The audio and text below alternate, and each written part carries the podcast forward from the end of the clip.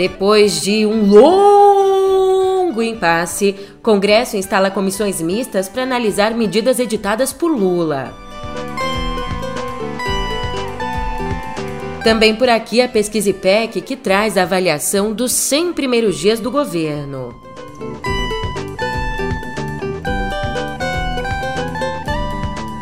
Por fim, mas não menos importante, a primeira derrota de Bolsonaro na justiça.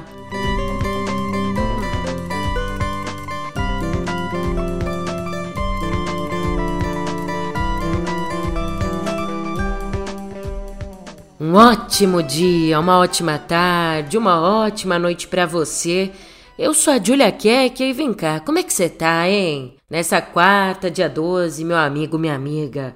Chega aqui, chega aqui perto, eu tenho uma coisa para te dizer. Tudo na sua vida, tudo que tá meio esquisito, vai se acertar.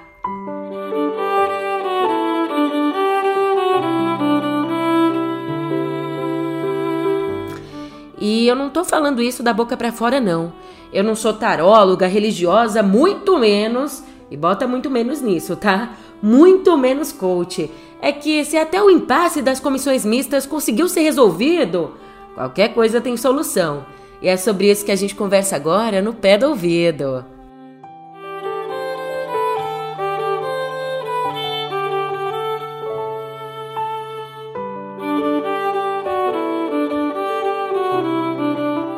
Ah, ficou bonito esse abre, vai, ficou inspirador. E o futuro é uma astronave que tentamos pilotar.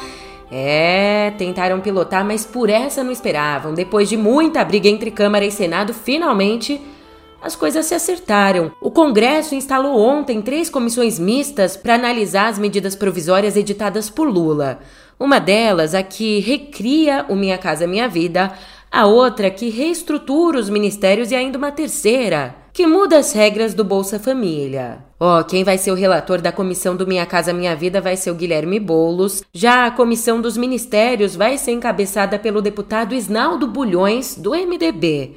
E o relator da, da comissão do Bolsa Família ainda não está definido. Então a gente vai ter ainda uma sessão extra para essa escolha. Ah, e até então tinha uma quarta medida provisória que devia ser analisada. Aquela que recriava o voto de qualidade do governo no CARF, o Conselho Administrativo de Recursos Fiscais. Mas o conteúdo da SMP vai ser reenviado agora como um projeto de lei com urgência. E gravar aí na sua cabeça o caminho certinho, Primeiro, o governo instituiu esses projetos via medida provisória. Agora, essas MPs passam por análise em comissões mistas, formadas meio a meio por deputados e senadores, para depois então ir para votação nos plenários das duas casas, já mais discutidas, refinadinhas, bonitinhas. Mas por que, que eu já comecei falando dessa brigaiada toda entre a Câmara e o Senado? Porrada!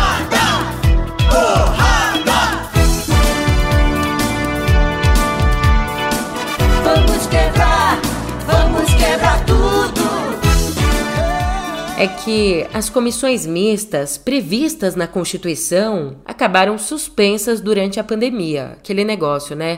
Trabalho remoto e tudo mais. Só que com essa suspensão, a tramitação das MPs passou a começar direto ali no plenário da Câmara. Ou seja, o presidente da Câmara, o senhor Arthur Lira, se tornou todo poderoso, dono da agenda, dos prazos, escolhendo o que seria votado, quando e tudo mais. Agora, para não perder esse poder, ele tentou de todas as formas evitar que o presidente do Senado, Rodrigo Pacheco, Pachecão da Massa, reinstituísse as comissões, só que ele acabou derrotado nessa. De qualquer forma, as comissões voltaram, mas essa retomada não foi nada tranquila. Ali na comissão que analisa a reestruturação de alguns ministérios, os senadores avaliavam que não teria quórum e denunciariam um boicote por parte dos deputados.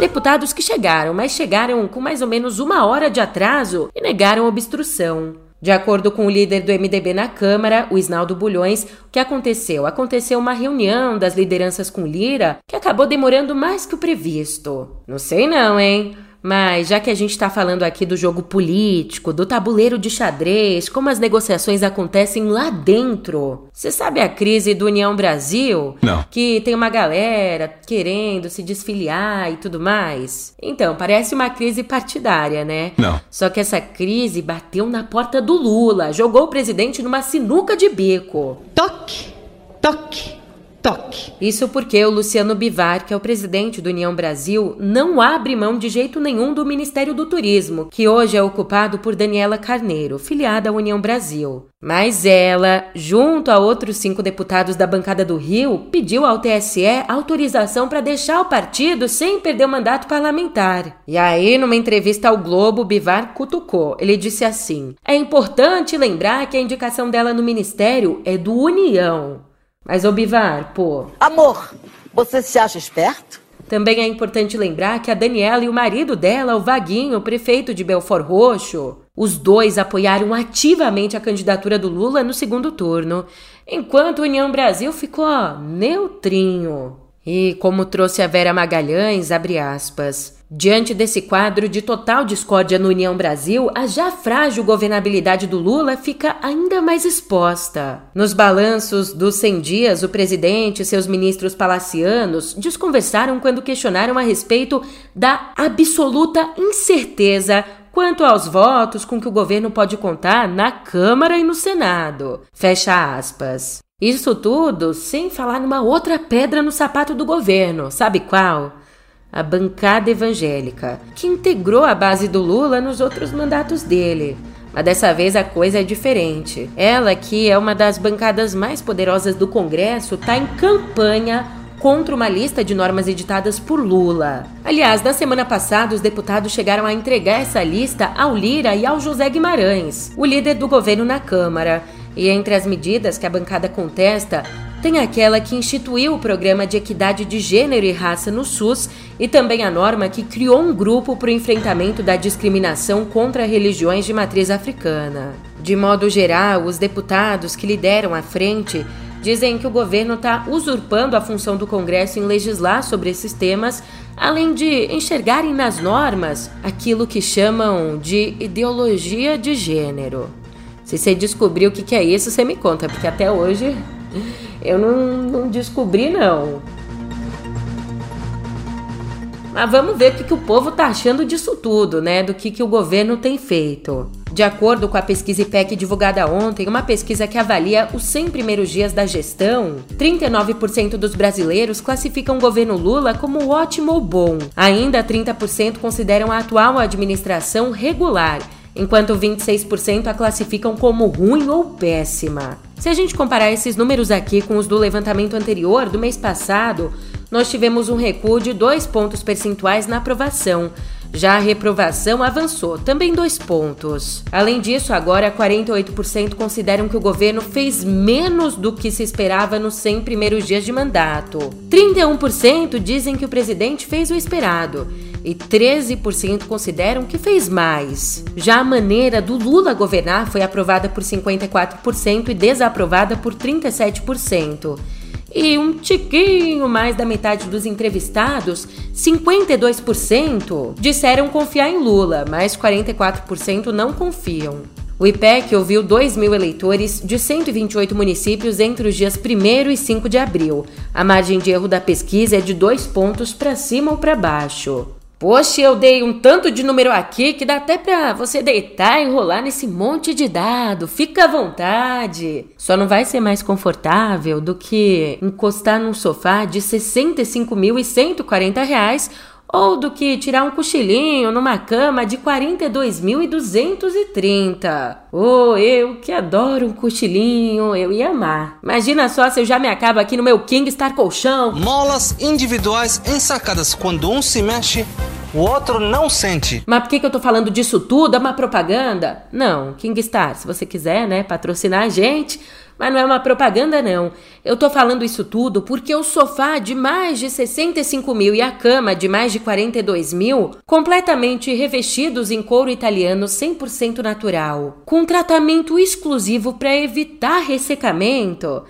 As duas peças fazem parte do novo mobiliário do Palácio da Alvorada. Isso de acordo com a Folha, que recorreu à Lei de Acesso à Informação. E agora, se a gente ainda for olhar no total, foram gastos R$ 196.770 com seis itens. Dois sofás, duas poltronas, uma cama e o colchão king size da suíte presidencial. Não é ilusão! É bota fora Silvia Design.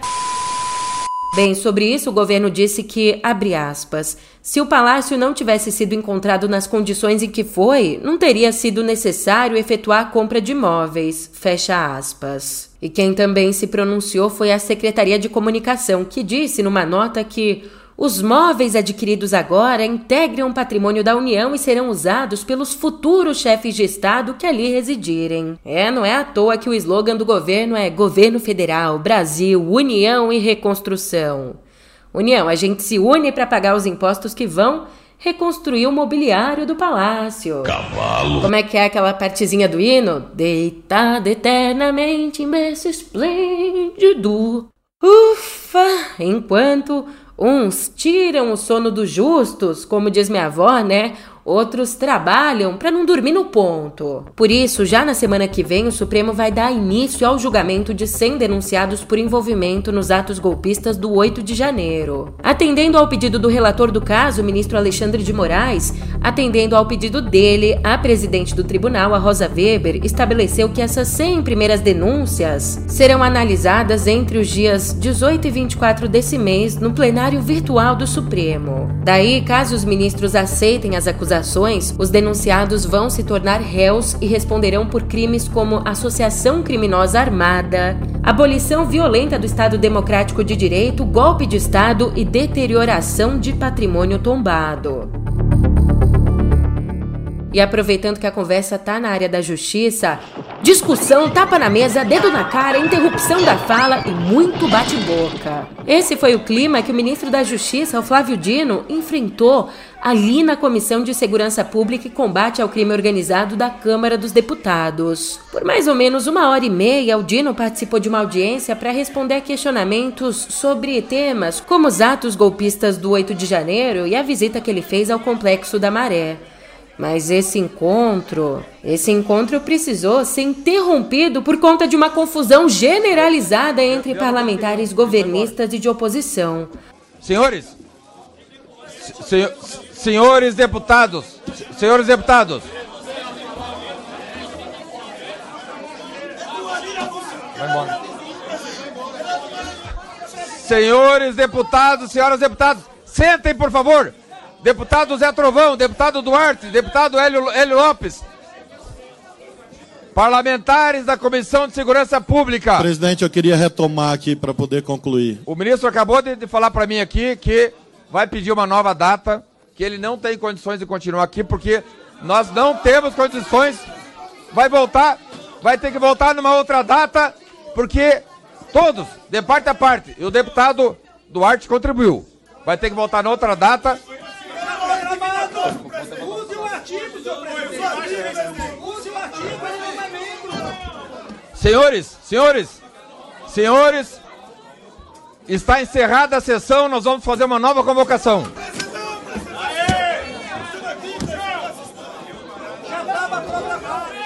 Uma nova audiência agora vai ter que ser marcada.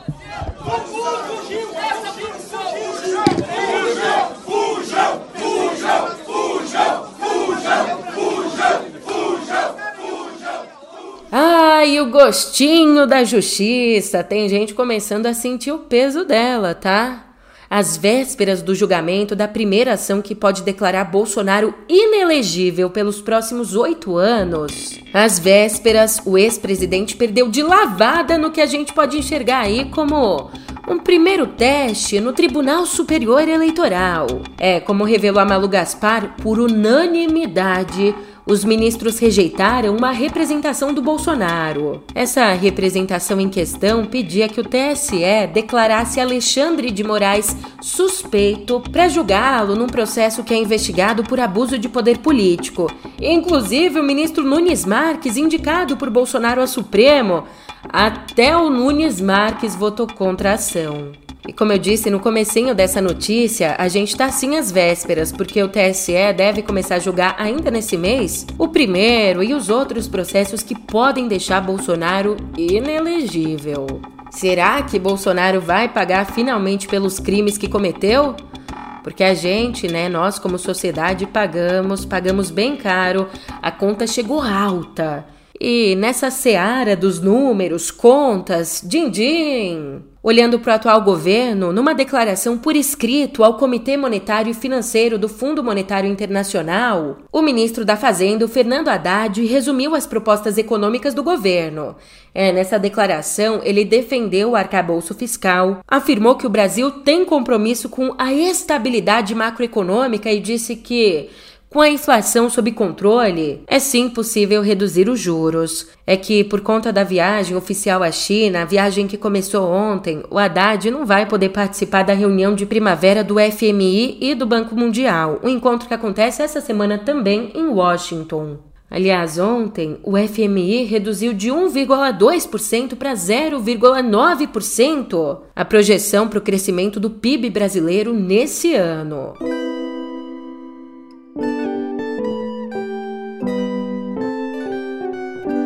Uma reunião entre membros do governo e representantes de big techs. Até aí tudo bem, tudo normal, se não fosse o clima tenso que marcou o encontro dessa segunda. Quando eu falo tenso, é tenso mesmo, tá? Ali na reunião, ao falar sobre violência e ataques em escolas, o ministro Flávio Dino e Estela Aranha, assessora do tema no Ministério da Justiça, os dois subiram o tom da conversa quando ouviram de uma advogada do Twitter que um perfil com fotos de assassinos de crianças em atentados não violava os termos de uso da plataforma, muito menos seria considerado apologia ao crime. Ainda fontes presentes na reunião relataram que não só os funcionários do governo, como os de outras redes sociais também ficaram espantados com o posicionamento do Twitter. E aliás, já que a gente está falando aqui de ataques em escolas, você sabia que o bolsonarista Zé Trovão enviou um ofício ao Flávio Dino pedindo a suspensão de jogos eletrônicos violentos que, nas palavras dele, abre aspas, incitem qualquer comportamento fora do ambiente virtual? Pois é, no mínimo um posicionamento aí surpreendente, né? Para enviar esse pedido, ele se baseou em boatos de que o autor do atentado a uma creche em Blumenau teria recorrido a um chat de jogos violentos antes do crime, que, como eu disse, é um boato.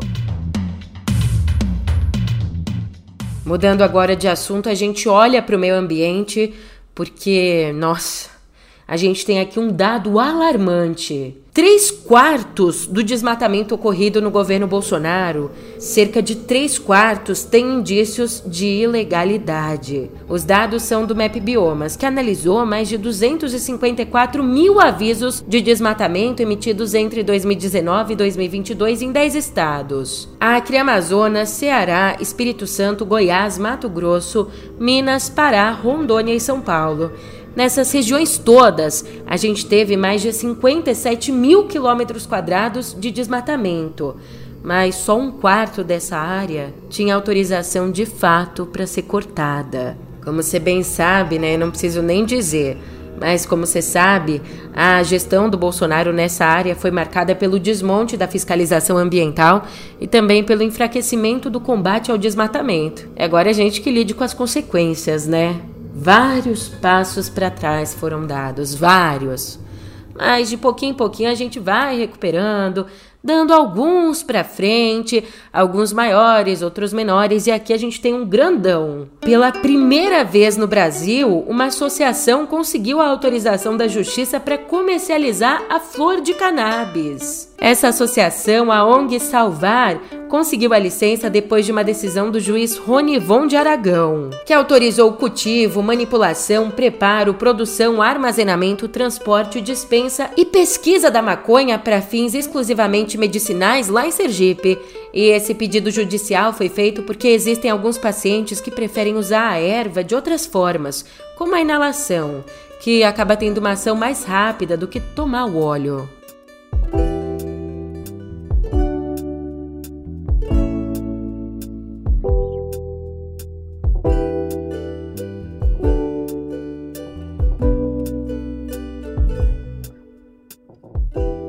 Nosso papo cultural de hoje, eu te conto que, por pressão do deputado Eduardo Bolsonaro, a TV Cultura tirou do YouTube um documentário crítico à extrema-direita. O documentário O Autoritarismo está no ar três anos depois, produzido pela própria emissora. Para você entender, esse programa é uma atualização de um outro documentário que foi veiculado em 2020 que abordava os riscos democráticos com o avanço da extrema-direita aqui no Brasil. E atualização porque esse novo filme inclui até mesmo os atos golpistas do 8 de janeiro. O documentário chegou a ser exibido na TV no último dia 23, irritando os apoiadores de Bolsonaro. No fim das contas, quem viu, viu, quem não viu, não vê mais. É importante dizer que a TV Cultura é ligada ao governo de São Paulo, ocupado agora pelo bolsonarista Tarcísio de Freitas. Bem, a secretária de Cultura de São Paulo, Marília Marton, negou uma pressão para a retirada do documentário, mas criticou a qualidade do programa, dizendo que se ele fosse muito bom estaria na Netflix. Uma secretária de Cultura dizendo isso. E vindo deles, né, os defensores, ditos defensores da liberdade.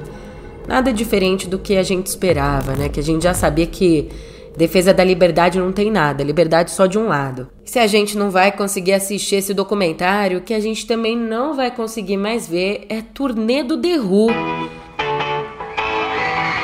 É que ele, um dos últimos gigantes do rock dos anos 60, não deve mais fazer turnês nos Estados Unidos nem em outros países das Américas. A notícia foi dada pelo próprio vocalista, o Roger Daltrey, um dos últimos integrantes originais, e um dos motivos é o peso da idade. Ele explicou, aspas, eu terei 80 anos em 2024. Já como outros motivos, a gente tem o custo e o risco de uma excursão internacional depois da pandemia. Ele seguiu a explicação afirmando que, aspas, se vocês tiverem uma turnê de 12 shows, só começa a recuperar o dinheiro na sétima ou oitava data. O problema agora é que se você pegar Covid depois do primeiro show, você perde aquele dinheiro. Fecha aspas.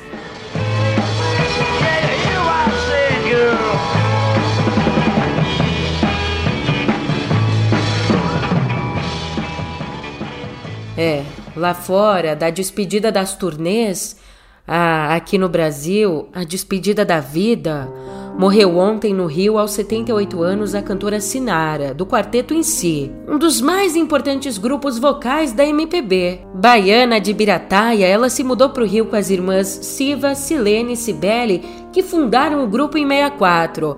Aí o nome do grupo, inclusive, foi uma sugestão do Vinícius de Moraes, uma brincadeira aí com os nomes das cantoras. E além de uma carreira de sucesso no Brasil e no exterior com o quarteto, a Sinara acabou formando uma dupla com a irmã Cibele. Elas venceram em 68 o Festival Internacional da Canção com a música Sabiá, de Chico Buarque e Tom Jobim. Mas naquela ocasião foram impiedosamente vaiadas porque o público queria como vencedor, para não dizer que não falei das flores, do Geraldo Vandré.